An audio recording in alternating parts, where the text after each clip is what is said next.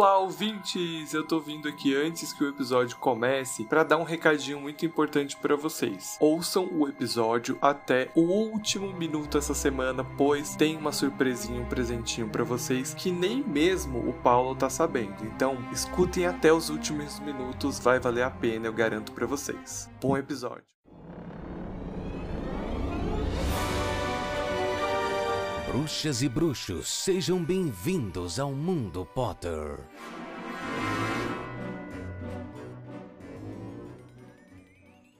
Senhoras e senhores, bem-vindos ao Mundo Potter.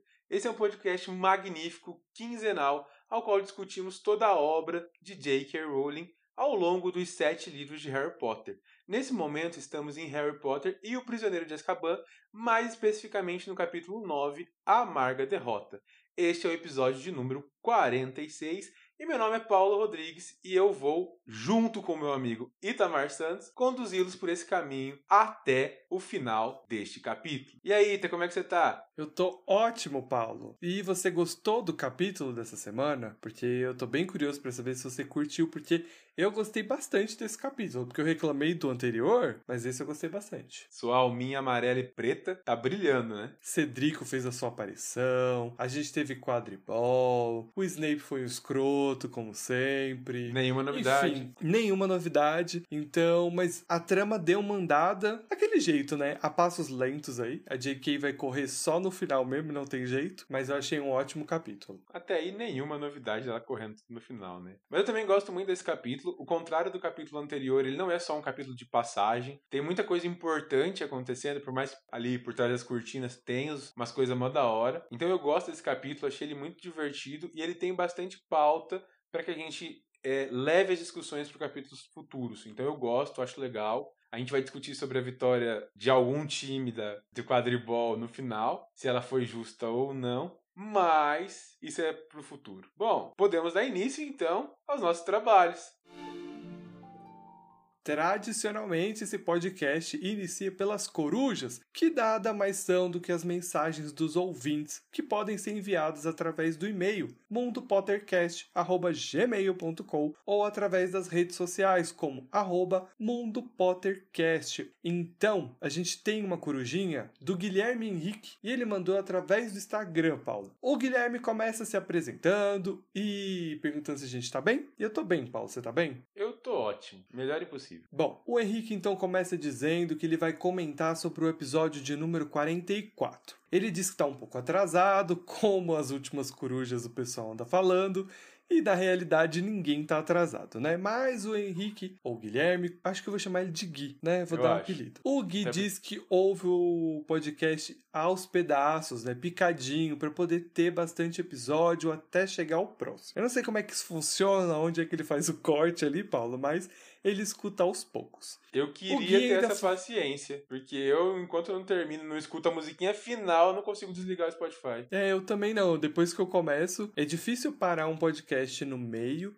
Tem alguns que eu até paro, porque, tipo, se tiver três horas de duração ou alguma coisa assim, eu até paro pra concluir depois, mas é muito difícil. Normalmente, quando eu começo, eu vou até o final. O Gui quer fazer um alerta aí pro Paulo, né? Porque ele anda bebendo várias poções de incoerência, né, senhoras e senhores? Eu não posso refutar Gui, entendeu? Gui tem aí toda. toda. Ai, ai. Gui tá 100% certo, essa é a verdade. O Paulo andou tomando poções de incoerência e falando besteira sobre Digimon. E isso deixou o Gui irritado, assim como deixou a mim também, Gui. Você tá, tá certíssimo. Posição de incoerência é o efeito do carnaval que ainda não passou em mim, essa saudade. Então, me ajude a segurar essa barra que é gostar de você, carnaval, e é por isso que a incoerência tá aqui dentro ainda. Mas eu sou proibido de falar sobre animes nesse episódio. Aliás, nesses próximos episódios todos. Porque, senhoras e senhores, existe uma cláusula nesse roteiro que tem um asterisco escrito assim: não falar de animes, não insista. Então, assim, Gui, eu adoraria me defender, mas não posso. Eu continuo achando que um anime que tem uma batata e vira um anjo. Enfim, a gente não pode falar a respeito. Então eu vou, vou, me silenciar, vou me manter quieto. Como vocês podem ver aí, né, o Paulo rindo e se divertindo aí e zoando Digimon, já é um reflexo porque o Gui, junto aqui com a coruja dele, manda uma poção do riso pra gente, porque ele quer que a gente se alegre, que a gente ria bastante. E como você pode ver, tá funcionando super bem, viu, Gui? O Paulo e eu tomou a poção do riso e não para mais aí, tá vendo piada onde não tem, mas enfim. Tem um problema, ele mandou a gente dividir, mas eu não aguentei, porque como a coruja chegou para mim primeiro, eu tomei ela toda. Então, assim, talvez eu esteja meio bobo hoje e o Ita nem tanto. Mas, tava uma delícia a poção, Gui, eu adorei. É, Gui, eu fiquei aqui no desejo, entendeu? Mas, eu vou continuar aqui a coruja do Gui, porque é o seguinte: ele falou que tá amando essa fase nova da gente, que a gente tá um pouco mais solto, é, discutindo mais, discordando bastante. E o Gui acha muito engraçado essas nossas discussões, Paulo. E saiba que a gente também se diverte bastante. É, não é proposital, é coisas que acontecem na hora, mas a gente sempre leva na esportiva e eu fico muito feliz que vocês consigam captar isso através do áudio então eu fico bem satisfeito. Na verdade, ainda sobre o... isso só mostra que o nosso trabalho está sendo feito do jeito que a gente gostaria, né? A gente está passando para vocês justamente o que a gente sente ao gravar isso daqui. Então, assim, se vocês acham que é divertido as discussões que a gente faz, vocês têm que ver as tretas por causa da discussão depois, entendeu? Essa história da batata aí é treta off, entendeu? Mas é muito divertido, eu amo gravar. É muito mais divertido ainda gravar com um cara sensacional que é o Ita. Vou aqui fazer uma declaração de amor. Porque assim, a gente treta, a gente treta só de mentirinha. Todas essas coisas são levadas na brincadeira, a gente se acerta em tudo. Então, para mim é sensacional esse momento e saber que vocês estão curtindo é ainda melhor. Isso, o Paulo também é incrível, mas não vamos ficar rasgando cedo aqui não, porque a gente tem um podcast pra tocar e é o seguinte, o Gui fala ainda sobre o episódio de número 44, que ele traz uma reflexão, né? Depois de tudo que ele leu sobre as crises do Neville, os traumas do Harry, essas consequências que estão acontecendo entre os alunos, o Gui acredita que seria interessante que tivesse na, no colégio uma psicóloga, uma conselheira, como a gente costuma ver muito em séries americanas, que sempre tem lá no colégio americano e tal, uma psicóloga e uma conselheira. E aí ele traz aí uma questão pra gente quem a gente acredita que seria uma boa psicóloga ou conselheira ali entre os professores de Hogwarts. E aí, Paulo? Quem você escolhe? Deixa eu falar o do Gui primeiro, porque ele diz assim: ele acha que a professora de estudo de trouxa seria uma ótima, é, uma ótima opção para ser essa conselheira, essa psicóloga, já que ele acredita que isso é algo que só existe entre os trouxas, que é o que dá o Gui entender, né? Como se a psicologia estivesse do lado dos trouxas e não dos bruxos. Então ela pudesse trazer uh, toda essa parte para dentro aí da cultura e para dentro do colégio. De você, Paulo, o que, que você acha? Eu nunca tinha pensado nesse assunto, mas eu concordo com o Gui que a psicologia só existe no mundo dos trouxas, porque se existisse no mundo bruxo, metade das confusões desses livros todos não existiriam o Lupin, ele não ia ser. Aliás, o Lupin não, o Snape não ia ser tratado com o Thiago até hoje. O Snape e o Sirius não teriam brigado entre si. É, o Neville tava mais tranquilo, enfim. Acho que todo mundo estaria mais de boas. Eu não sei se eu indicaria a professora do, de ensino dos trouxas, mas eu acho que talvez uma pessoa externa, sabe? Que conseguisse compreender todo mundo. Porque eu tenho pouco, eu lembro de pouco contato com a professora de ensino dos trouxas, eu não lembro exatamente como ela é. Eu lembro dela no último livro, quando ela morre, mas eu não lembro do resto. Acho que não sei se foi citado em algum momento características delas. Eu lembro que a gente falou quando a gente fez a explanação sobre as disciplinas, e lembro que a gente falou pouquíssima coisa. É, então eu não, não sei como era a personalidade dela. Mas eu acho que se tivesse alguém meio mãezona, assim, tipo, com o mesmo coração da Molly, mas com a cabeça da Minerva, seria sensacional para resolver todos esses problemas. Eu discordo também, eu acho que a gente não deveria pegar um professor que já tem Hogwarts. Eu acho que você precisa realmente de um profissional qualificado e eu acho que você precisa realmente de uma psicóloga, né, que realmente seja uma psicóloga para fazer esse serviço, né? Não escolham coaches para a vida de vocês, gente. Escolham psicólogos, terapeutas formados, entendeu? uh, porque realmente você precisa de uma ajuda qualificada. E sim, eu acho que Hogwarts deveria ter, como o Paulo mesmo citou. Agora, eu não acho que não exista psicólogos no mundo bruxo e é por isso que tem todos esses problemas. Eu acho que a gente, no mundo real, existe psicólogo e nem todo mundo está fazendo, né? Então, existem várias barreiras que fazem a gente não procurar ajuda psicológica, o que é um grande erro, porque todo mundo deveria fazer uma sessãozinha de terapia. Como Paulo mesmo disse, ia resolver o problema de muita gente. O Snape tá aí de exemplo disso. Então eu acho que seria uma ideia bem legal, iria ajudar muitos alunos, porque a gente tá vendo, nesse episódio mesmo a gente vai ver que o Snape vai voltar a torturar psicologicamente os alunos dele, e isso não é uma coisa legal. O Gui termina a coruja dele mandando um super beijo pra gente. E Gui, um beijo gigantesco pra você também. Ele fala pra gente que ele mandou a poção de, do riso, de fazer rir, para que a gente utilize e proporcione gargalhadas para vocês. E eu espero do fundo do coração que a gente consiga fazer isso até o final desse episódio. Ele manda um abraço, seus lindos. Meu lado leonino agradece. Abraço para você também. E é isso. Essas foram as corujas, aliás, a coruja desta quinzena. Então vamos dar início ao Alô né, Paulo? Iniciando aí pela sinopse. Depois daquela festa de Halloween incrível que eles tiveram no capítulo anterior, os nossos heróis resolvem participar do que, Paulo? Numa festinha do pijama. Veja só. E para alegria de todo mundo, o Snape vai substituir as aulas de defesa contra artes das trevas e o Harry vai cair da vassoura. E a gente não tá sendo irônico, ele realmente vai cair de 15 metros de altura. Existem cinco sentenças na nossa sinopse. Quatro delas são irônicas e uma não. Adivinha de qual a gente tá falando? Após o ataque do Sirius Black, Dumbledore decide então levar todos os alunos de volta ao grande salão. É uma medida de proteção aos alunos já que eles vão precisar procurar por Sirius Black pelo castelo.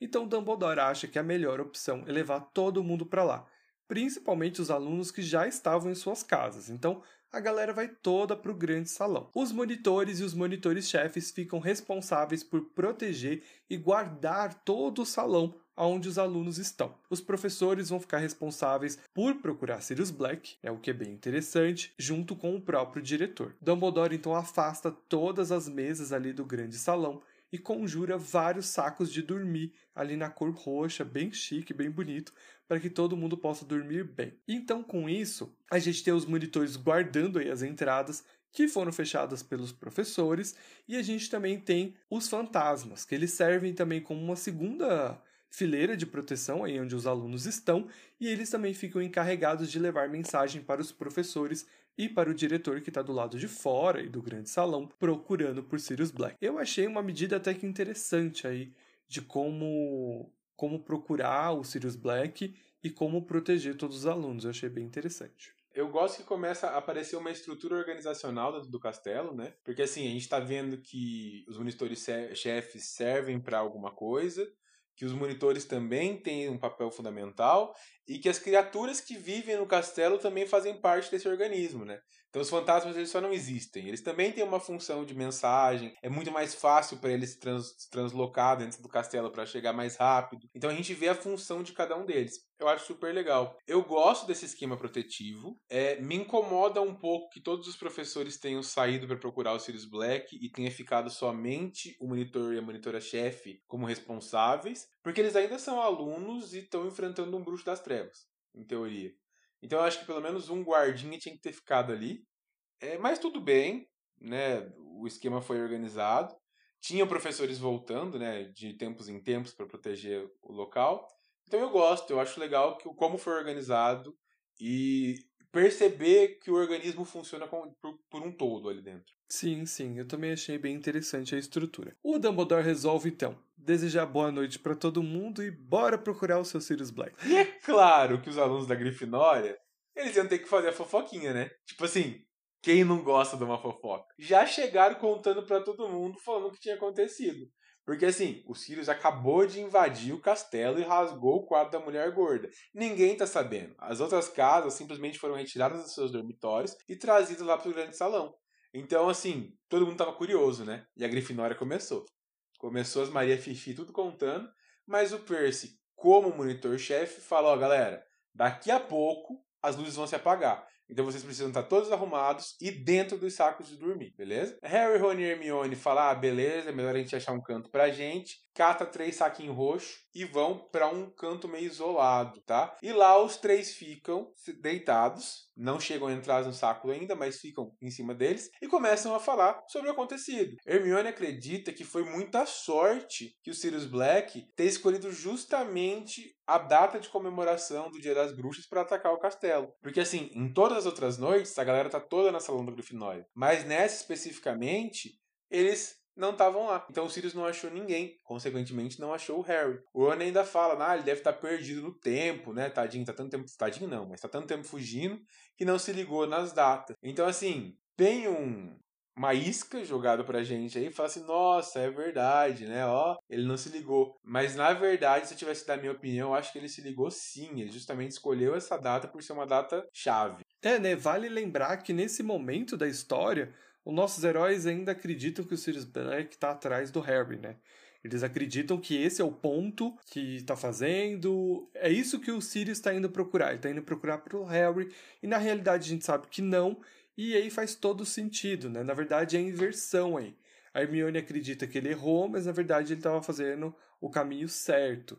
Ele estava indo atrás da torre da Grifinória estar vazia, contando apenas que o Pedro Pettigrew estivesse lá dentro, né? O, o Perebas. E com isso, vários alunos começam a teorizar, né, como Sirius fez para entrar dentro do castelo.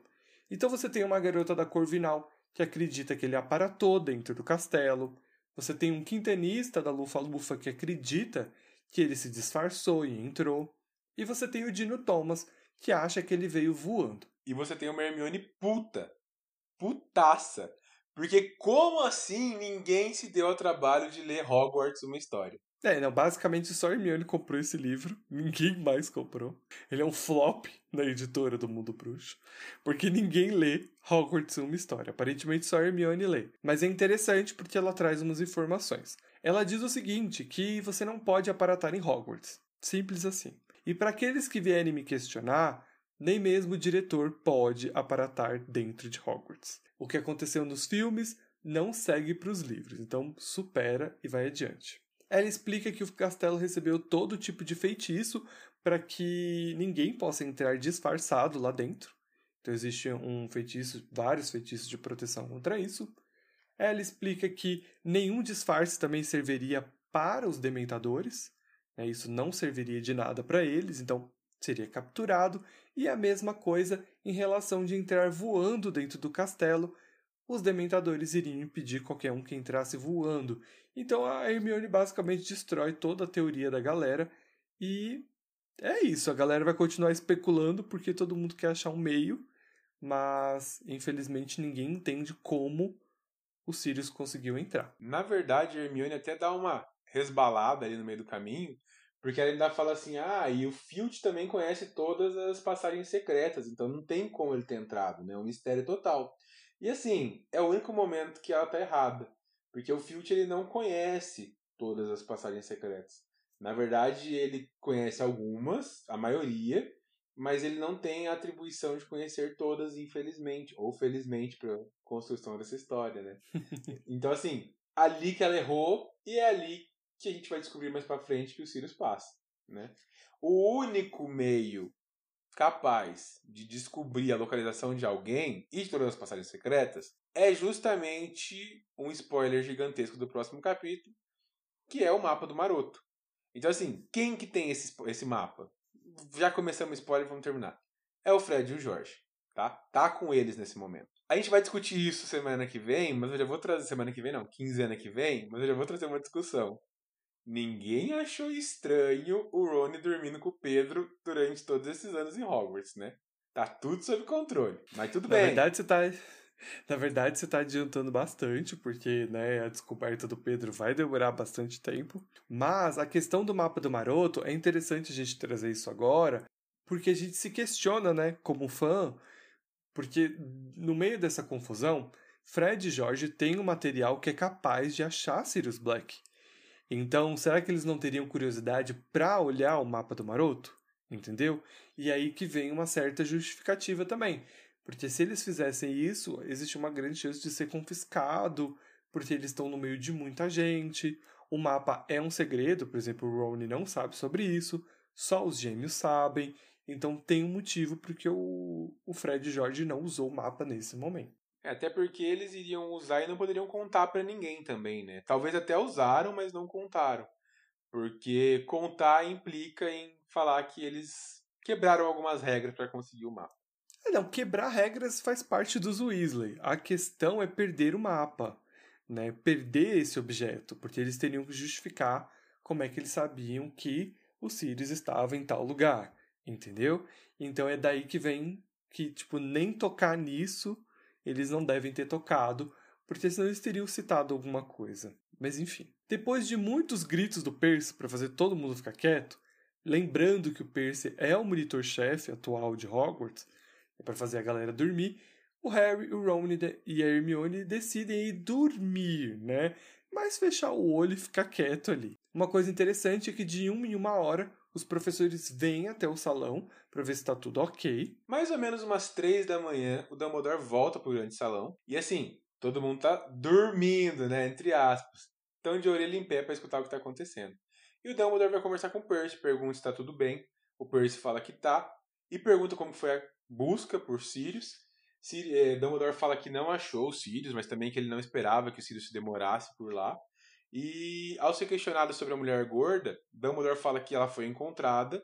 Ela foi encontrada em um quadro que fica no segundo andar, que na verdade é um mapa de Argyllshire, que é um condado histórico localizado no oeste da Escócia. Fala que ele até achou um substituto para colocar na mulher gorda, até que o quadro dela seja restaurado. E ele será restaurado por ninguém menos do que Argo Phil. E aí eu tenho uma pergunta a respeito. Dentre as mil perguntas que eu posso fazer, a principal é por que Deus se coloca para Argo Filch a responsabilidade. Existem muitas responsabilidades atribuídas ao Filch que eu não entendo. A gente vai discutir mais algumas daqui a pouco. Mas para alguém que não tem domínio da magia, fazer a restauração de um quadro, sendo que era simplesmente pegar uma varinha e falar reparo, e o quadro fazia mas não, vamos dar para o filtro colar, pintar, ajeitar cor, ajeitar brilho. Isso deixa você um pouco intrigado também? Olha, eu acredito que tem algumas coisas que são atribuídas ao Filt simplesmente para que ele tenha alguma coisa para fazer. É basicamente isso.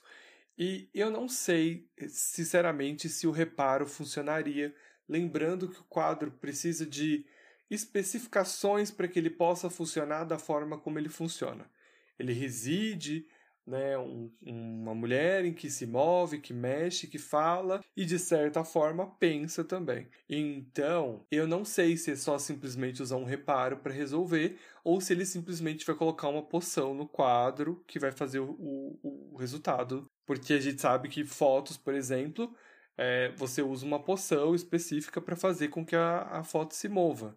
Então possa ser isso, de ele ficar aplicando alguma poçãozinha ali. Mas seja o que for, é como você falou, é algo que é atribuído ao Filt, que com qualquer outro poderia resolver, mas é que ele é o zelador ali, entendeu? É isso. Ok. Eu tenho mais uma discussão sobre o Filt daqui a pouco, então. Nesse momento, o Severo retorna ao salão para avisar então que definitivamente as buscas foram encerradas. Ele então pergunta para Dumbledore se ele tem alguma teoria de como Sirius Black conseguiu entrar e fugir do castelo. O Dumbledore responde que sim, mas que é uma teoria mais improvável que a outra, deixando aí no ar que nem o diretor está ciente de como isso aconteceu. E aqui está minha segunda problematização contra o Filch. Ele fala o seguinte, ó. Fulano olhou não sei na onde, fulano olhou não sei na onde, e o Filch foi procurar nas masmorras. Gente, assim, não é preconceito com o Filch. Eu gosto do Filch, assim, apesar de ele ser um personagem chato, eu acho que ele tem uma, uma função boa na construção da história. Mas por que que você me bota uma pessoa que não sabe fazer magia pra ir atrás sozinho numa masmorra, tentar capturar um bandido louco assassino que acabou de invadir uma das escolas mais seguras do mundo. É, eu não sei também qual é a lógica, mas ali também é uma questão de perseguição e precisava de gente para ajudar. Então, precisava de adultos para ajudar. Essa é a realidade. Não ia botar crianças para fazer isso. Mas você concorda comigo Filt, que uma criança Filt, de varinha é mais forte que o Filt? Eu entendo que um, um bruxo carrega uma arma junto com ele. Mas isso não significa que o Filch também não possa estar carregando alguma coisa que possa ajudá-lo. Né? A gente sabe que em Harry Potter, claro que varinha é muito importante, mas existem outros objetos mágicos que podem ter ajudado o Filch. Eu acho que essa nem é uma grande discussão, assim. A gente realmente vai ficar, porque que nem é uma função que é atribuída ao Filch, porque, bom, se a gente pegar com a lente de aumento, a gente vai ver que o Filch é alguém que o Dumbledore resolveu ajudar. É isso. Ele tá ali no castelo para isso. Porque limpeza, como a gente viu o Filch fazendo, na realidade não é ele que faz. Quem faz a limpeza é os elfos domésticos do castelo.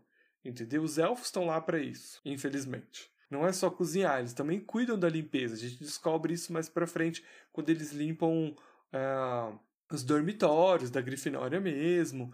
Então, o Filch tá ali meio que porque o Dumbledore quer ajudar ele e essas funções são atribuídas a ele. Tipo assim, ah, manda o Filch pra ele ter o que fazer. É basicamente isso, entendeu? Você respondeu a minha pergunta meio sem querer, sabe? A, a, fez uma chavinha assim, fez. O Dumbledore quis ajudar ele. Ah, beleza, já entendi. O Dumbledore, toda vez que vai ajudar alguém, ele meio que foge com a vida da pessoa mesmo. Então eu vou mandar o Filch lá. Ele não se preocupa muito. Então eu entendi, eu entendi. Ah, eu não, eu não acho que é muito isso. Não, tô eu, enchendo o saco. Quis... Tô enchendo o saco. Eu entendi, entendi, tô enchendo o saco. É, o que eu quis explicar é que o motivo de o Filch estar no castelo. Aí ele ter ido pras masmorras é porque ele é um adulto e ele tá ali pra ajudar. Okay. E ele mesmo deve ter querido ir, entendeu? Imagina, ele já ele deve ter pensado, uh, se eu capturar os Sirius, aí, meu Deus. Porque o coitado do Filch tem esse complexo também, porque ele não tem magia e tudo. Mais um que ia precisar da psicóloga do Gui. Com certeza. E como se tivesse pouca gente teorizando, o Snape resolve fazer isso também. Ele tem as suas teorias aí, ele resolve contar pro, pro seu Dumbledore, porém ele tenta falar de uma forma discreta, porque o Percy tá junto. E ele não quer que o Percy entenda do que ele tá falando. Mas a gente capta aí bem o que o Snape tá querendo falar. Basicamente, ele pergunta para Dumbledore se ele se lembra de uma discussão que eles tiveram no começo do ano letivo sobre a contratação de algum professor. O Dumbledore diz que se lembra, ele é bem direto e ríspido quanto a isso, né? O que deixa claro aí que Dumbledore não curtiu muito essa conversa. O Snape então volta a reforçar que ele acredita que o Sirius só conseguiu entrar porque alguém dentro do castelo permitiu. Dumbledore fica um pouco irritado e fala que nenhum professor que está lá ninguém que está ali no castelo teria coragem de abrir e deixar o Sirius entrar. O Snape ainda tenta continuar essa conversa, mas o Dumbledore corta e se encerra por isso. O Snape fica meio chateado com essa resposta, mas o Dumbledore caga para isso e fala, ó, eu tenho que ir lá discutir com os dementadores, avisar eles que a busca pelo Severo, pelo Sirius, acabou. E assim, mais uma vez a gente vem naquela, né, ele vai, na minha tradução do livro, na tradução do meu livro, estava, vou lá conversar com os Dementadores. E aí eu volto àquela pergunta de mil tempos atrás, de como seria essa conversa. Cada vez mais eu percebo que talvez seja realmente uma conversa do que um simplesmente troca de uma ligação empática. Sentimento? É, porque assim, é. se é uma conversa. Porque assim, eu entendo como que o dementador absorve a informação. Tipo, tá na cabeça da pessoa, é um sentimento, ele capta esse sentimento e beleza. Agora, como que ele devolve essa informação, tipo, pra realmente ser uma conversa, é que me deixa confuso. Se existe realmente um diálogo, né? Se Isso. o dementador consegue falar. É bem curioso, é bem é coisas pra gente especular mesmo, porque a gente não tem muita informação sobre isso. Eu ainda gosto de bater nessa parte de que seja algo mais telepático do que algo verbalizado. Eu imagino que realmente seja muito mais na mente do que na fala. Aliás, eu não acredito que tenha fala, mas eu só fico assim, para mim tava muito claro o Dementador absorve sentimentos, ele absorve as informações da cabeça do Dumbledore. Agora, como que o Dumbledore absorve as informações da cabeça do Dementador é que não vem nenhuma luz na minha cabeça. Mas eu também acredito que seja alguma coisa meio legilimência. É, então, eu acho que deve ter alguma coisa a ver com legilimência e oclumência, né? Fechar e abrir a mente, algo dentro disso. Seja como for, antes do Dumbledore o Percy resolve perguntar por que, que os Dementadores não estavam passeando ali no castelo para procurar o Sirius Black.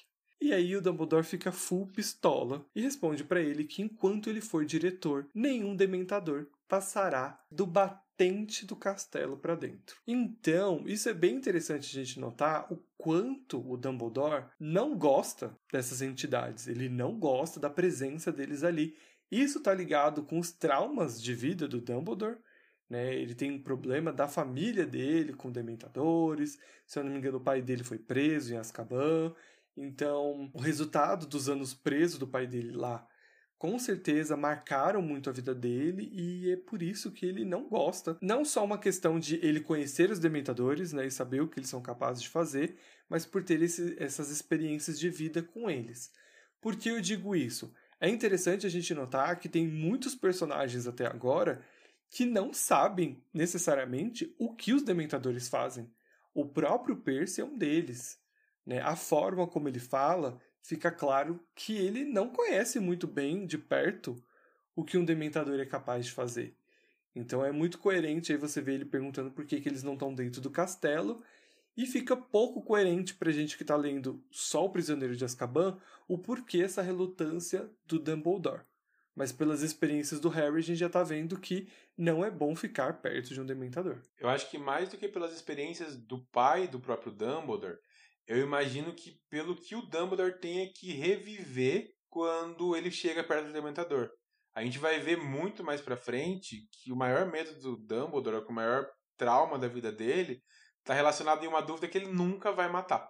Que ele nunca vai conseguir tirar. Aliás, ele morre sem tirar. E isso vai consumindo ele pro resto da vida. A gente vai perceber que ele morre sendo consumido por essa dúvida. Então, assim, imagino que estar perto do Dementador deve trazer tudo isso à tona com uma intensidade muito maior. Então eu acho que além dessas experiências externas, ele também tem uma experiência própria que ele não tá nem um pouco afim de reviver. É, não, mas ele também fala muito sobre o coletivo, né?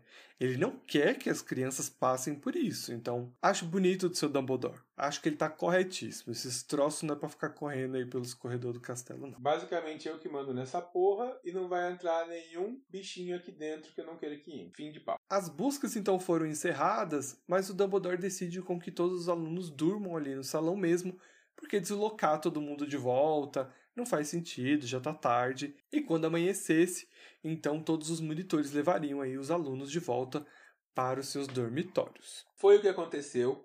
No dia seguinte, todo mundo estava nos dormitórios, mas é claro que o assunto ainda era o mesmo, né?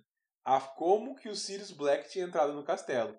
Bom, vida que segue, o quadro da mulher gorda foi retirado para manutenção e foi substituído por ninguém mais, ninguém menos do que Cavaleiro Sir Codigan e seu pônei gorducho acinzentado, tá? Se vocês acham que aquele velho lá maluco, lá quando a gente falou sobre a professora Trilone, agora ele tá muito pior. Porque ele sai desafiando os alunos todos. Ele muda a senha duas vezes por dia. Ele se confunde. A pessoa fala assim, ele não quer deixar entrar. Então, assim, tá uma confusão. Imagina que duas vezes por dia a senha é mudada. Neville não decora uma senha no semestre. Imagina durante, sei lá, uma semana, duas vezes por dia. Ele vai entrar em pânico. E aí, assim, questionam por quê que é o Sr. Codrigan que tá na, na frente ali, né? Protegendo o salão combinado da Grifinória. E aí o Percy disse que ele foi o único corajoso que aceitou o desafio.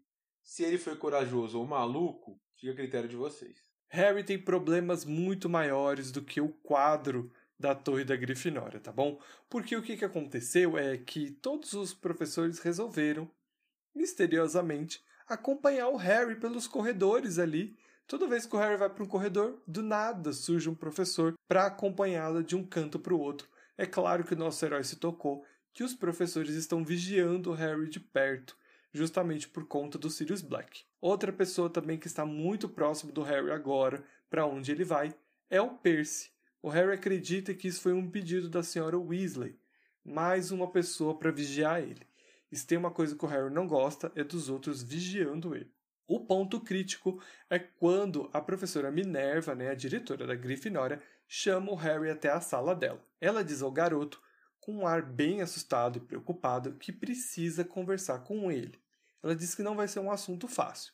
O Harry, antes que a professora diga qualquer coisa, interrompe e diz que sabe de tudo, que ele já tinha escutado é, sobre o Sirius Black estar atrás dele quando ele estava na casa dos Weasley. Então a professora só observa o Harry. E aí, na minha opinião, fica aí.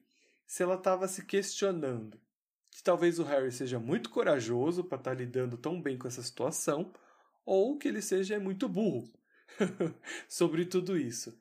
Mas o que é interessante, na minha opinião, é que para o Sr. Weasley, o Harry resolveu abrir o jogo, né? Ele de fato explicou pro pro Sr. Weasley que ele não é burro nem nada, que que ele não é corajoso também. Ele só simplesmente está lidando com isso porque que o Voldemort é muito pior do que o Sirius Black. Então, por que ele vai ficar tendo medo do Sirius enquanto ele já teve que lidar com o Voldemort? É, eu tenho uma, uma pergunta aqui, nesse momento, que é assim: quando a Minerva fala que precisa contar tudo pro Harry, que não adianta mais esconder, para você, ela contaria tudo que o Harry já sabe? Ou ela contaria um pouco do que o Harry não sabe também se ela não tivesse sido interrompida? Eu acho que ela não contaria o fato do o, o segredo que ainda não foi revelado até aqui. Eu acho que ela contaria exatamente o que o Sr. Weasley disse, que é sobre o fato de que o Sirius era um comensal da morte e que ele ele provavelmente estava vindo atrás do Harry para se vingar aí por Voldemort. Eu acho que ela contaria algo como isso, porque senão, quando a gente chegar lá nos próximos capítulos, onde eles vão estar na taverna conversando, né, aquilo ali ainda não seria um segredo, né? Ela falaria mais abertamente sobre isso, não estaria falando escondido sobre esse segredo, não é porque a gente vai vai manter o mistério, como se ninguém soubesse. Mas tudo bem. Mas eu acho que ela não vai falar tudo mesmo não, viu? Eu acho que ela só ia passar aí a mesma coisa que o Sr. Weasley falou. Eu realmente não tenho uma opinião. É só uma dúvida que me surgiu. Mas enfim, ela analisa o Harry, tenho certeza que ela achou que ele era burro, mas fala para ele que então, já que ele sabe dos problemas, ele também sabe que ele não pode mais ficar andando sozinho, muito menos treinar as quadribol sozinho lá só com o time no campo. Harry fica louco, fala: Não, pelo amor de Deus, a partir daqui uns dias eu preciso jogar, eu preciso entender apela pro sentimento emocional da Minerva, que tá louquinha para ganhar a taça de quadribol, coçando a mão. E aí ela fala: Não, tá, beleza, você pode treinar, mas eu vou ficar mais tranquilo se tiver uns professores supervisionando. Vou falar com a Madame Hook, ela vai lá e vai supervisionar o treino de vocês. Madame Hook era professora de voo dos alunos do primeiro período. E com isso, a professora Minerva se sentiria mais feliz. Eu achei curioso a escolha da professora, mas também fica claro também, eu mesmo me respondi, porque deve ser a professora que tem menos trabalho. porque como ela só ensina o primeiro ano, né? Ela não ensina os demais, então ela tem um tempo mais livre, coitada, para ficar lá vigiando o Harry. Porque eu me perguntei, por que, que a própria Minerva não vai, né? É, Achei a... curioso ela ter que mandar uma outra professora aí. É, é provavelmente é por questão de atribuição mesmo, né? Minerva é diretora de casa, é vice-diretora do colégio. Mas assim, de novo, vou questionar a capacidade das pessoas. Não tenho nenhuma informação sobre Madame Hook privilegiada. Mas ela é professora de voo.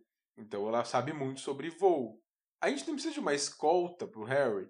Não precisaria de um professor. Eu não sei, eu tô, tô questionando a não, habilidade não, não, mágica das Aí... pessoas. É, não, aí você já tá indo pra uma parte mais preconceituosa da coisa, porque não é porque ela é professora de voo que ela não é hábil em qualquer outra coisa. É só a formação dela. Ela é muito mais do que isso, Paulo, pelo amor Amigo, de Deus. Ela dorme no meio dos treinos. Você acha mesmo que ela tá atenta? Claro que tá. Amigo, ela tá dorme. porque. Amigo, deixa eu te falar uma coisa. O Sirius tá solto. Se tem uma coisa que essa mulher tá, é com os olhos regalados. Decisão tomada da Minerva. Harry segue com sua vida, porém o Olívio, o capitão do time da Grifinória, de quadribol, anda mais surtado do que nunca. Por quê? Porque tá chovendo muito, tá chovendo forte, Paulo. E isso é péssimo para eles jogarem. Então, isso já vai deixando o Olívio bem preocupado. Mas o que piora ainda mais é que o Flint, o capitão do time de quadribol da Sonserina, veio fazer um aviso pro Olívio, dizendo que o apanhador dele está com o braço machucado e que ele não vai poder jogar. E se ele não vai poder jogar, o time da Sonserina também não pode. Com isso, os jogos são remarcados e a Grifinória vai acabar enfrentando a Lufa-Lufa ao invés de enfrentar a Sonserina. Que é um problemão, né? Isso. né? Porque eles estavam analisando o time da Sonserina passo a passo e treinando para jogar contra eles.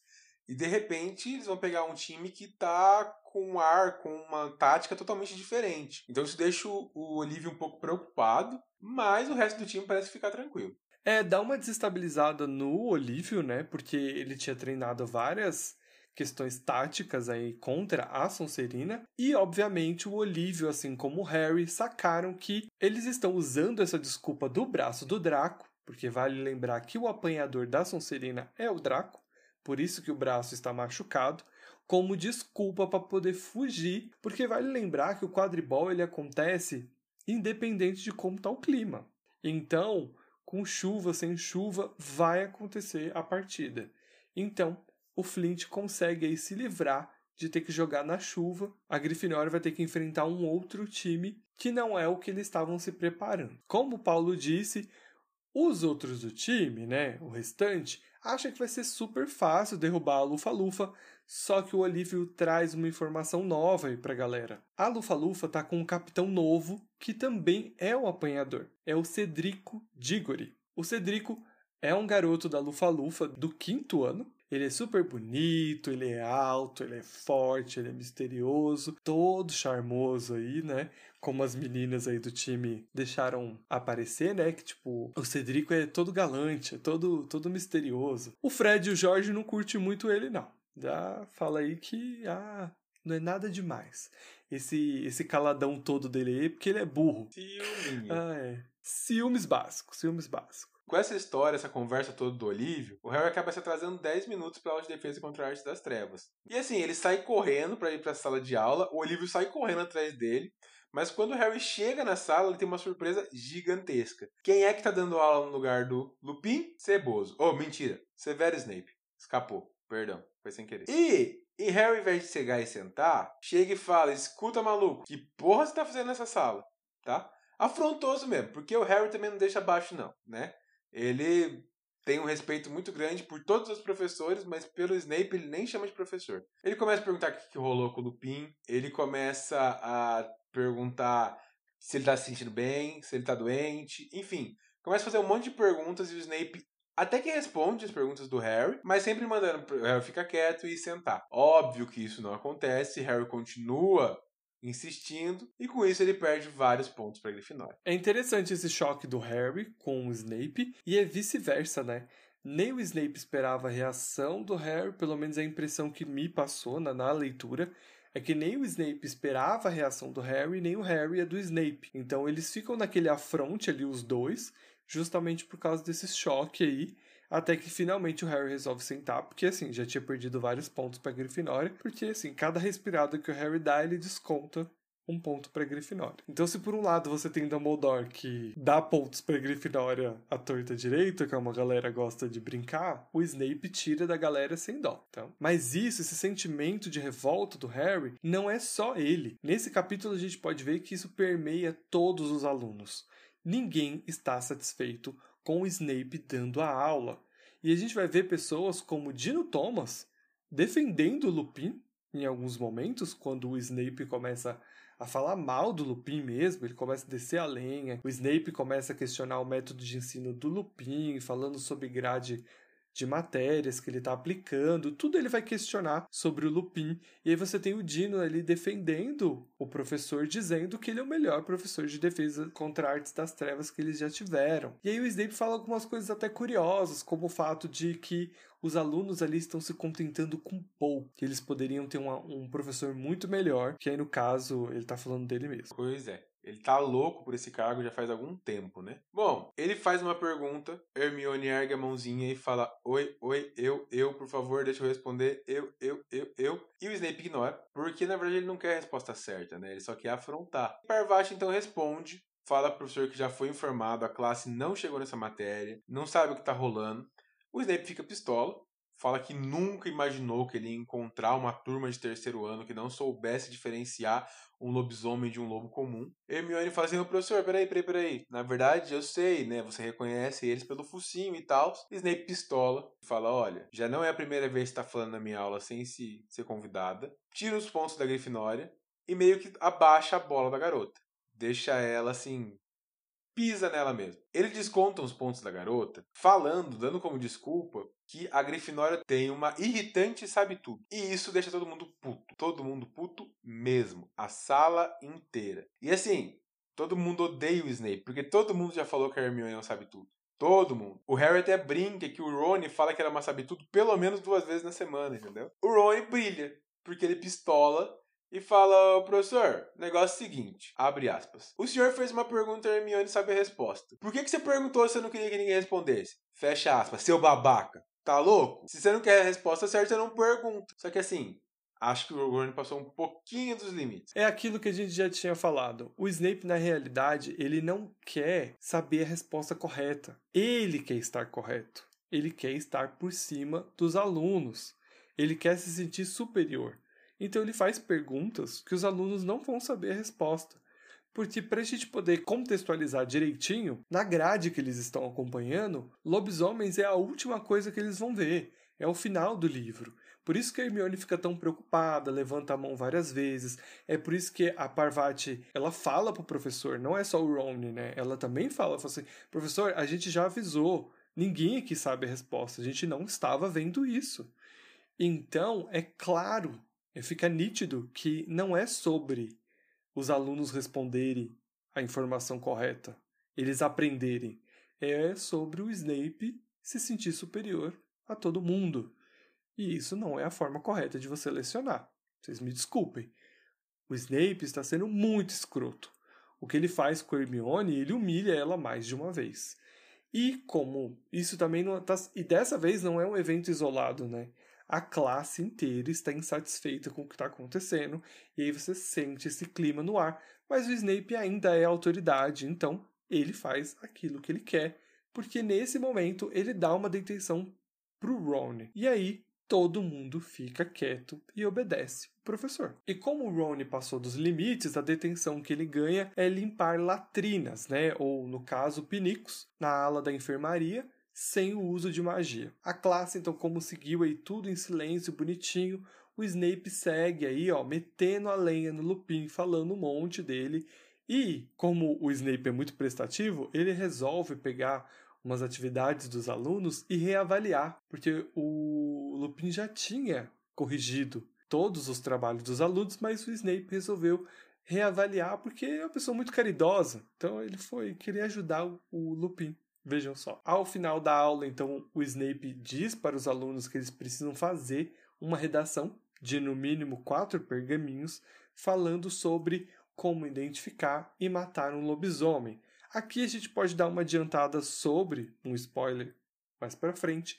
O Snape aqui não está preocupado com os alunos, tá? Vou trazer o meu ponto de vista. Não há uma preocupação do Snape em relação aos alunos porque existe um lobisomem na escola o Snape só está usando uma ferramenta para se livrar do Lupin, porque se um aluno descobrir que o Lupin é um lobisomem, automaticamente eles vão contar para os pais deles e assim o Lupin vai ser expulso de Hogwarts, como a gente vai ver no futuro. Então, na verdade, o Snape está tentando fazer com que os alunos descubram que existe um lobisomem ali e bote ele para fora do castelo. Pois é, vai acontecer, alguém vai descobrir isso, mas nesse primeiro momento não vai acontecer exatamente o que o Snape queria. Eu acho engraçado que na minha tradução o livro fala que o, a detenção do Ron é limpar as comadres da área hospitalar. Eu acho sensacional a palavra comadre. Fiquei horas Jura? rindo. Eu fiquei horas rindo disso por causa da poção de, do riso do Gui. Bom, no outro dia, o Harry acorda muito cedo. E ele acorda muito cedo de um jeito muito inusitado. Porque pirraça. Muito bizarro. Pirraça não é tinha muito bizarro. bosta nenhuma Eu não lembrava. Desculpa. Eu- Imagina. Não, eu não, eu não lembrava disso. Eu vou ser bem sincero. Eu não lembrava que isso acontecia e eu nem consegui entender o porquê. Exato, porque assim, não faz nenhum sentido, tá? Eu também não entendi o porquê. Porque assim, Pirraça tá voando no dormitório dos garotos, chega na orelha do Harry, dá um soprão, o Harry acorda, fala, qual foi, maluco? Pirraça ri e vaza. Tipo assim, eu pensei, a ideia é desestabilizar o Harry vai ficar puto o resto do, do episódio, do resto do capítulo. Mas não! O Harry esquece dessa cena. Então, assim, tem função nenhuma acordar o Harry com o sopro do pirraça na orelha. É, o Pirraça pode estar simplesmente passando por ali e resolveu atormentar o Harry. Então tá fácil justificar. Mas é muito bizarro, tipo, do nada, o Pirraça resolve assoprar ali na, nas costas do Harry, perto do ouvido. Ele acorda assustado, né? E ele até acha que pode ser a janela, alguma coisa, e ele vê o Pirraça lá assoprando na orelha dele. Então, tipo, é muito bizarro e sem sentido. Ninguém, absolutamente ninguém. Ah, o Pirraça. E se eu soprasse a orelha do Harry? Não É tem nenhum isso. sentido. Nenhum sentido. Mas enfim, Harry tá acordado, não consegue dormir. Fala, quer saber? Vou vazar daqui, vou descer, vou tomar um café. Ao sair do quarto, ele se depara com quem? Com quem? Com quem? Com o gatinho bichento tentando entrar no dormitório. Harry não deixa, fala, ô, vaza daqui. E ele ainda fala que ele tá começando a acreditar no Rony. Fala que esse gato tem problemas sérios com o Pereba, porque não é possível, tem tanto rato no castelo, vai atrás de outro. Que, que tá rolando? Bom, o Harry então segue para tomar um café que não é nada tranquilo, porque ele tá muito nervoso e muito ansioso com o jogo, porque são muitas informações, e ele acordou aí bem cedo, então o nosso herói não tá muito legal, né? O tempo não melhorou nada, continua chovendo muito, a ponto de não ser suficiente para cancelarem o jogo, então vai rolar o jogo aí contra o Lufa-Lufa. E aí o Harry se depara com o Cedrico pela primeira vez. E ele vê que realmente o cara é muito alto e muito forte, muito mais forte e alto do que ele. Faz uma pequena análise ali. Porque como ele próprio é muito mais leve e menor, provavelmente ele vai ficar muito mais desestabilizado ali na hora de voar, né? Então o Harry vê que existe uma vantagem para o Cedrico. É isso que ele analisa, né? Fala, não, ele vai ter vantagem durante esse jogo, porque como eles vão jogar na chuva, o Cedrico vai precisar de mais estabilidade. Ele vai ter mais estabilidade por ser mais forte do que ele, que é muito mais leve. Geralmente é o contrário, né? Todo apanhador tem vantagem por ser leve e magro. Nesse caso específico, bom, a chuva não para, o vento tá fortíssimo, é um obstáculo gigante por causa de não enxergar nada. E mesmo ninguém estando enxergando nada, tá uma confusão danada, a escola está em peso na arquibancada. Então, assim, como o quadribol é um esporte tão, tão, tão popular que as pessoas cagam por um temporal e vão lá assistir. Eu confesso que eu não sei se eu iria assistir, não, viu? Chovendo, Não, eu com cer- vento. Eu com certeza preferia estar lá na biblioteca. E olha que assim, biblioteca nem é o meu lugar mais preferido no mundo, tá? Eu gosto de livros, mas normalmente biblioteca tem um cheiro de mofo danado, então eu tenho rinite. Mas eu ia preferir ficar lá do que debaixo de chuva, vocês me desculpa. E vamos combinar que essas arquibancadas necessariamente precisam estar descobertas durante a chuva?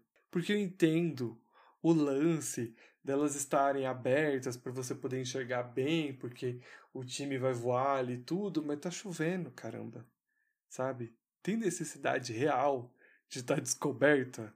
Alguém podia fazer um feitiço simplesinho ali para cobrir todo mundo, sabe? Amigo, Enfim. Alguém podia fazer um feitiçozinho simplesinho pra parar de chover. É, não, parar de chover, mexer no clima, não, não, não acho legal, entendeu? Não acho legal. Bota um efeito guarda-chuva borboleta. gigante bem em cima, assim, ó. Então a chuva cai Exato. e vai caindo pros lados. Tem Mas é possibilidade. falando. Tem possibilidade. É, é o que eu tô falando. Você pode literalmente cobrir ali em volta, sabe? Não, eu não digo todo, toda a área, mas você poderia cobrir a galera que tá assistindo, sabe? Bom, Harry não tá enxergando nada. Ele quase bateu duas vezes em dois jogadores que ele não faz ideia de se era da Grifinória ou da Lufa-Lufa. Então o Olívio pede tempo, fala: olha, vamos todo mundo pra baixo. Demora um pouco pra galera perceber que o Olívio tinha pedido tempo. E quando eles chegam lá no vestiário, o Harry percebe que a Grifinória tá ganhando a partida por 50 pontos. Mas que tá muito difícil pra ele enxergar qualquer coisa. Porque além de tudo, o Harry usa óculos, né? Então se você já saiu de óculos na chuva, esse troço embaça pra caramba. Aí, Hermione aparece, deusa linda, maravilhosa, que eu imagino o tamanho do cabelo dela como devia estar armado na chuva, mas enfim, não, não vem ao caso. E utiliza de um feitiço que aparentemente é simples, mas que repele toda a água dos óculos do Harry. O feitiço é o feitiço Impervious, que realmente impermeabiliza o óculos. Então, assim, Harry testa e, meu Deus, funciona muito bem. É como se a água estivesse pulando do óculos dele. Assim, tá frio? Tá. Tá molhado? Tá. Mas pelo menos o Harry tá enxergando agora. Tem uma confiança a mais para conseguir jogar essa partida bem feita. O único detalhe agora é achar o pomo, porque enxergar ele já tá enxergando. Com a confiança restabelecida no nosso herói, né? Ele parte então para o meio do campo para tentar ter uma visão mais ampla para ele poder procurar o pomo. E aí, minha gente, que um trovão corta o céu, né? E ilumina todas as arquibancadas e o Harry consegue ver um cão preto lá nas duas últimas fileiras vazias. E aí o nosso herói dá uma congelada, entendeu? Ele fala assim: "O que que isso tá fazendo aí?" Então tudo tira a atenção do nosso herói e ele só consegue focar lá no cão. E aí quando ele olha de novo, né, o cão desapareceu. Ele simplesmente sumiu. Tempo suficiente aí do, pro Harry poder se distrair. E aí fica a questão, né? Porque o Harry fica se perguntando se isso foi um presságio de morte ou não. Ele não tem essa reflexão agora, mas é algo que a gente está adiantando do capítulo, do próximo capítulo, porque toda vez que um cão preto aparece, o Harry já acha que é um presságio de morte. Então dá para entender o porquê que ele fica desnorteado lá em cima, né? E procurando pelo cão. O Olívio, então desesperado, começa a chamar a atenção do Harry, porque o pomo está bem próximo dele. E o Cedrico já se ligou disso e ele está vindo em toda velocidade. O Harrington parte em direção ao pomo e ele força a Nimbus 2000 ali no máximo para poder tentar chegar até o pomo, mas algo muito estranho começa a acontecer. De repente o Harry sente que tem um silêncio, que tudo ficou silencioso. Ele sente que o vento, ele continua forte, mas ele não consegue ouvir o barulho, não consegue ouvir o ruído. É como se tudo tivesse sido desligado. E aí uma onda de frio terrível e familiar começa a bater sobre ele. Então o Harry já sabe do que se trata. Então quando o Harry resolve olhar para baixo, ele vê no mínimo 100 dementadores com os rostos virados para ele. E aí, minha gente, que o Harry vai ter uma das passagens mais sofridas, na minha opinião, pelo menos até agora nesse livro, porque ele escuta alguém gritando. E é o seguinte: o Harry não. O Harry não. Por favor, o Harry não. Afaste-se, sua tola. Afaste-se agora. O Harry não. Por favor, me leve, me mate no lugar dele. Uma névoa anestesiante rodopiava, enchendo o cérebro de Harry. O que é que ele estava fazendo? Por que, que ele estava voando? Ele precisava ajudá-la. Ela ia morrer, ia ser assassinada. E ele foi caindo, caindo sem parar pela névoa gelada. Harry não. Por favor, tenha piedade, tenha piedade. Uma voz aguda gargalhava, a mulher gritava e o Harry perdeu a consciência.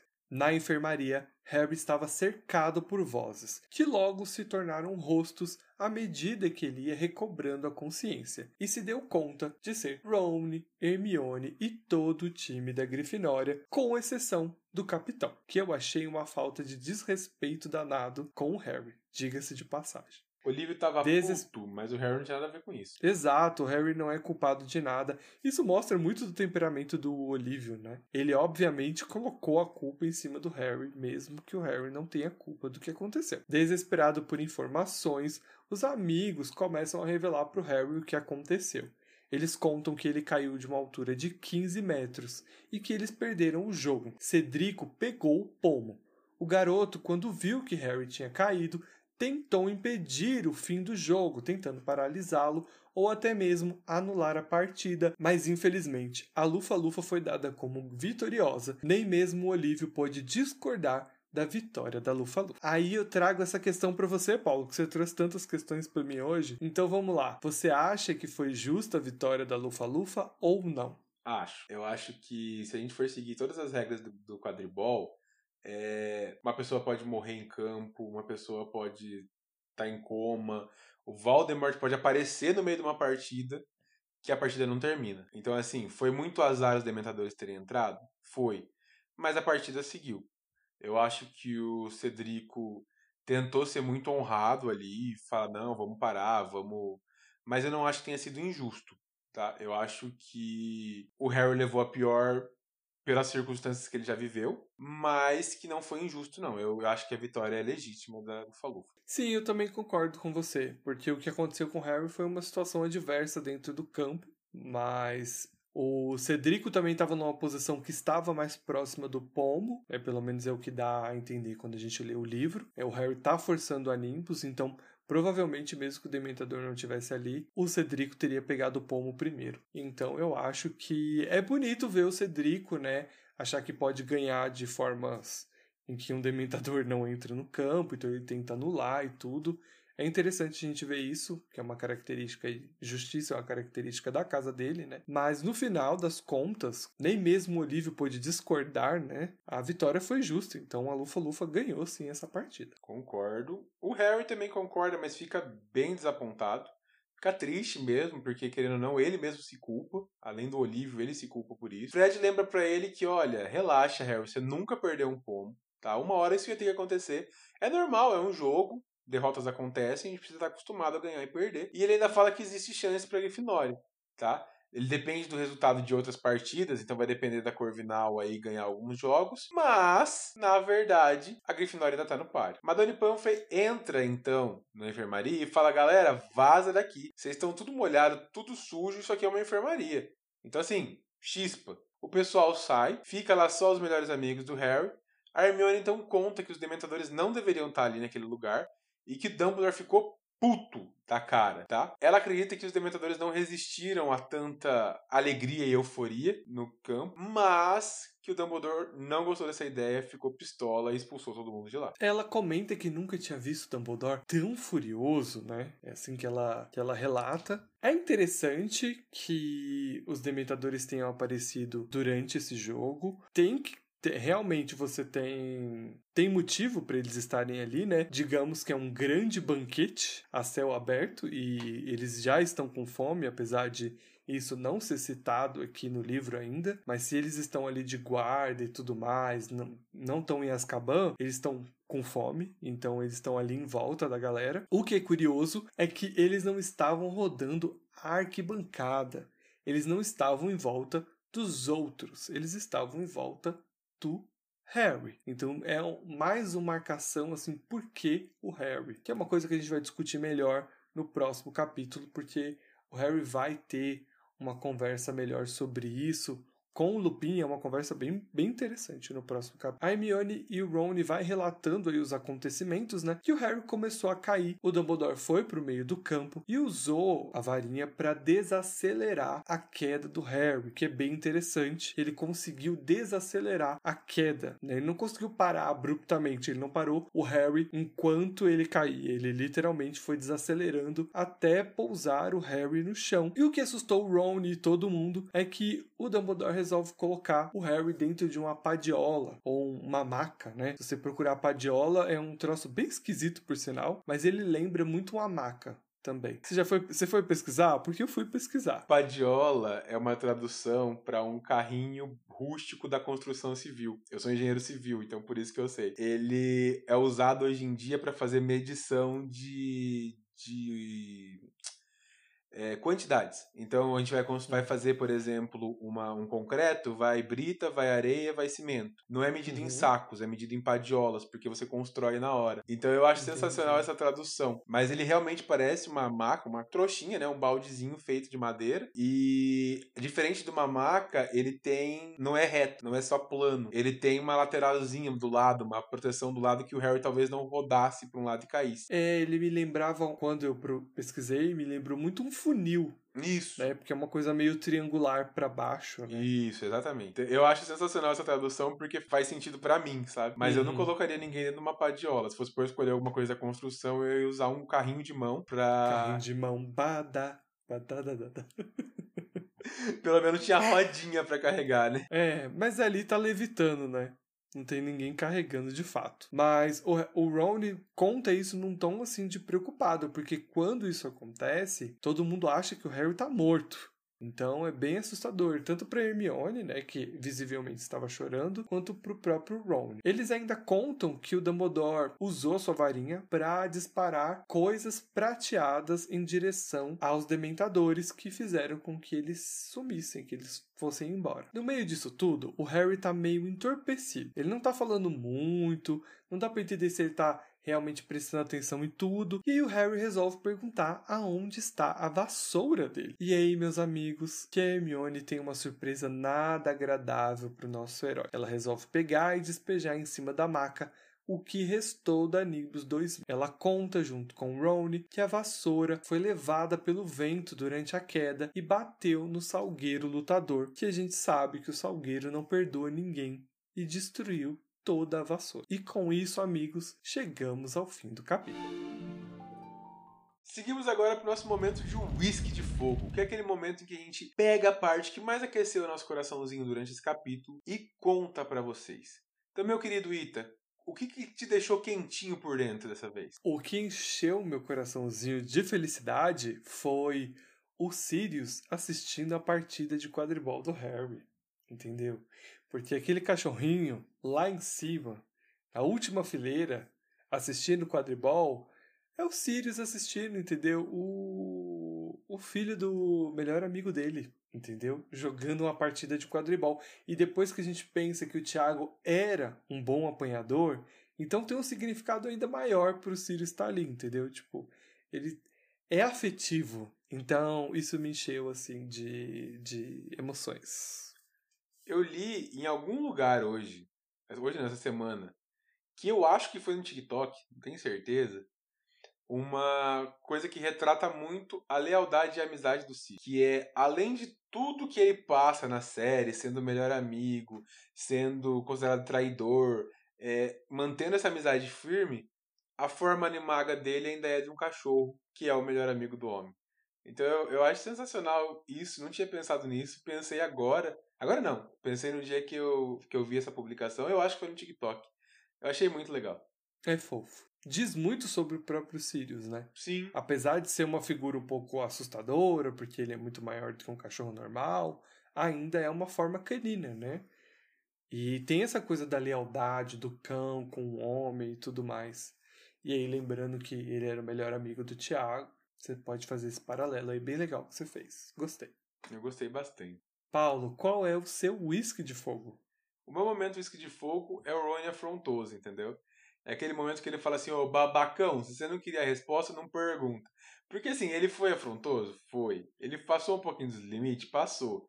Mas dá um chacoalhão no Snape, sabe? Fala, ô, oh, presta atenção no que você tá fazendo. Entendeu? Ele levou uma detenção por isso? Levou, mas olha, valeu a pena. No ápice do, de tudo que tinha acontecido, de você ter o Dino respondendo o professor, o Harry chegando e respondendo o professor várias vezes, a Hermione tentando um diálogo com o professor sendo cortada, a Parvati, né, ali batendo de frente com o professor, eu achei que o Ron foi tipo, claro, ele é o que traz realmente a verdade na cara do professor, né? Ele fala assim, ó, você não quer respostas, você quer literalmente ser superior a todo mundo, é basicamente isso, entendeu? Então, eu acho bem legal também. Não sei se é o que me aquece por dentro, mas aí o uísque é de cada um. Nosso último quadro dessa quinzena é a Biblioteca da Granger, que é aquele momento em que a gente pega coisas que estamos fazendo fora de Harry Potter e que a gente traz para vocês como uma referência para ter o que fazer nos próximos 15 dias. Então, Ita, o que, que você anda fazendo? O que, que você anda lendo? O que você anda assistindo? Quais animes estão na sua lista de reprodução mais top? Eu não vou falar anime, porque tá proibido falar anime, né, Paulo? Como eu já tinha deixado claro para você. Então não tento enfiar anime aqui nessa lista, mas hoje eu vou indicar uma série que já foi finalizada e está disponível na Netflix, que é Modern Family. Eu estava aguardando Modern Family chegar na Netflix para poder encerrar toda essa série, né, que tem aí 11 temporadas. É uma história incrível, Uh, os episódios são curtos, de até 30 minutos no máximo, e conta a história de uma família. É um que eles costumam chamar, se eu não me engano, de mockumentary. Mockumentary, alguma coisa assim, que é um formato de falso documentário. É bem legal, bem divertido, é uma comédia leve, é super gostoso de estar assistindo. Então vale super a pena, principalmente nessa durante essa pandemia que a gente está passando, que às vezes quer assistir uma coisa mais leve, Modern Family é a escolha perfeita para isso. E basicamente eu estou recomendando, porque assim, não é uma série nova, é uma série antiga e tudo mais, mas é porque a 11 temporada chegou finalmente na Netflix faz pouco tempo, e aí eu pude finalmente finalizar por completa a série, e eu tenho só amor por ela, então por isso que eu estou recomendando hoje. E Paulo, qual é a sua biblioteca da Granger? Eu tenho duas bibliotecas da Granger de hoje. A primeira é uma música que saiu essa semana, chama Rolê, da Carol Biazin. Na verdade, é um collab da Carol Biazin com a Glória Groover. E por que, que eu, eu tô... amo Glória Groover. E por que, que eu tô indicando eu isso? Carol Biazin é aqui da minha cidade, entendeu? aqui de Campo Mourão. Não, mentira! Veja, é mesmo? Estudamos no mesmo colégio. Carol. Nossa! Carol é topíssima. E ela, não sei se todo mundo sabe, ela foi pro The Voice. Aliás, vocês já perceberam que o que mais tem aqui nessa cidade é de participante do The Voice, né? É amiga Tá minha. faltando você, né? É, eu não sou bom pra isso. É aluno meu, os caras são foda, entendeu? Então, assim, o que mais tem é participante do The Voice nessa cidade. E a Carol foi finalista do The Voice, inclusive. E agora lançou uma música em collab com a Gloria Groover que eu achei muito boa, tá? Bem divertida, assim, bem pop mesmo. É, muito gostosa de ouvir. Então, minha primeira indicação é essa música, chama Rolê. Saiu. O clipe tá lindo, né? O clipe tá muito bom. muito bonito. Uhum. Saiu, se eu não me engano, fazem dois dias. E, Uhum. e minha segunda indicação é uma polêmica. Porque já que eu não posso falar de anime, eu vou trazer polêmica, entendeu? Minha indicação, na verdade, é muito batida. É Friends, que é a melhor série possível de comédia. Só pra deixar claro que Friends é melhor que How I Met Your Mother. Ah, isso é mesmo. Eu odeio How I Met Your Mother. Eu odeio, eu tenho pavor dessa série. Então, assim, agora a gente perde uns ouvintes, mas é a realidade, eu não gosto. É isso. Fim. Que a polêmica seja instaurada. Eu não, não consegui tratar com o Ito nesse episódio, mas eu ainda vou conseguir mais vezes. Não, dá pra tretar, calma aí, calma aí. Dá pra tretar. Se quer treta, eu É. não gosto de Friends. Tan, tan, tan. É mentira. Ah, Eu bom! gosto de Friends, sim. Ah, bom! Ah, o que eu posso falar que pode chocar você é que eu não assisti todas as temporadas de Friends. Não assisti todos os episódios de Friends. Eu tenho uma relação um pouco complicada, porque assim, eu gosto de Friends, tá? Não, não é que eu não goste, mas é porque eu assistia Friends numa época, porque eu sou velho, né? Eu assistia Friends numa época em que a gente não tinha internet, pessoal. Numa época em que passava no SBT. E a gente. A primeira temporada, como a maioria das séries antigas, a primeira temporada nunca é a melhor temporada, tá? Normalmente, ainda mais nesse formato sitcom, que eles estão se descobrindo o que funciona, o que não funciona. E a única coisa que o SBT passava era a primeira temporada, então era complicado porque a gente nunca sabia o dia que passava direito, não sabia o horário que passava direito. E aí eu nunca consegui depois assistir, pegar pra assistir Friends bonitinho. E Friends estava no catálogo da Netflix, mas já saiu. Então eu perdi a oportunidade de poder ver definitivamente Friends e tudo mais. Então eu até tô meio triste por conta disso, mas eu sei que ele vai acabar indo parar em algum outro stream daqui a pouco, e aí, quem sabe eu não começo a assistir. Eu fiquei com um pouco de preguiça, porque como é muita temporada e muito episódio, aí me dá um pouco de gastura. Mas, para defender aí que eu assisto Friends, o episódio favorito que eu tenho de Friends é o episódio que o Joey tá lendo um livro, que eu não vou lembrar o nome agora, e ele guarda o livro no congelador, porque ele chegou numa parte em que ele quer que as coisas parem. Ele não quer que algum personagem que vai morrer, se eu não me engano, a Rachel ela- dá um spoiler pra ele. Por sinal, é onde eu falei, what? É isso que é spoiler? Tipo. que eu não sabia. Enfim. E, e ele, gua- ele guarda o livro no congelador, porque se tiver no congelador, a- o personagem não pode morrer. Então eu acho hilário. Então, dos poucos episódios que eu conheço de Friends, esse é o meu episódio favorito. Tem vários episódios sensacionais. Friends tem muito disso, né? Ele, Friends e várias das outras séries de comédia antigo, tipo Two and a Half Men, o próprio é, How I Met Your Mother, eles são, episo- são séries que você pode assistir as temporadas inteiras, ou que se você não assistir a temporada inteira, mas assistir episódios perdidos, vai fazer algum sentido. Então, assim, muita gente não assistiu, mas eu aconselho muito você assistir porque é muito bom. Quando você assiste a sequência, quando você entende toda a linha etária do negócio, nossa, é muito bom. É muito gostoso. Chorei horrores no último episódio. Poderia te dar um spoiler muito grande do último episódio, mas não vou fazer isso. Só vou dizer que eu chorei muito. É muito bom. Eu sei que eles tudo se separa, porque é o que normalmente acontece em sitcom. Cada um vai para um canto diferente, personagens improváveis casam. Eu sei de muitas coisas, porque eu já peguei muitos spoilers. Eu sei que a pior temporada é quando a Rachel namora o, o Joey, que não faz sentido nenhum. Ah, e eu não assisti. eu sei. Formato de sitcom é assim mesmo, né? Tipo, eu acabei de falar de Modern Family também é assim. Você pode assistir um episódio completamente solto e tá tudo bem. Você consegue se divertir sem problemas. E se você assiste tudo junto, fica duas vezes, três vezes melhor, porque aí as referências são, são muito mais fortes, né? Você tem séries nesse estilo como Big Bang Theory, por exemplo. Acho que a minha favorita atualmente é The Office, porque The Office era uma série que todo mundo falava muito, mas eu nunca tinha ido assistir. E cara, The Office é incrível, mas é aquela coisa, é uma série que você tem que ou você pula a primeira temporada, vai para a segunda, se apaixona pelos personagens, aí você volta para assistir a primeira, ou você assiste a primeira amarrado e quando você chegar na segunda você vai se apaixonar. Eu sei que hoje em dia, 2021, você convencer alguém a assistir uma temporada porque só vai melhorar a série na segunda parece uma coisa absurda. Mas era uma coisa que acontecia muito porque, de novo, como é um formato que aprende um pouco com a audiência, me lembra até um pouco de novela isso, porque para eles entenderem o que vai acertar e o que, que vai errar, então as coisas costumam melhorar e diferenciar muito quando você chega na segunda temporada, ou até mesmo séries que mudam muito do primeiro episódio pro segundo episódio, né? Fica aí mais de uma recomendação, hein? Temos muitas recomendações aí na biblioteca da Granger. Eu acho que é porque a gente tá um pouco órfão já de, pelo menos no meu caso, que eu tô órfão de WandaVision e eu tô adorando voltar a assistir sitcom, então eu acho que é isso. Então é isso, pessoal. Essas foram as nossas indicações dessa quinzena. Espero que vocês curtam.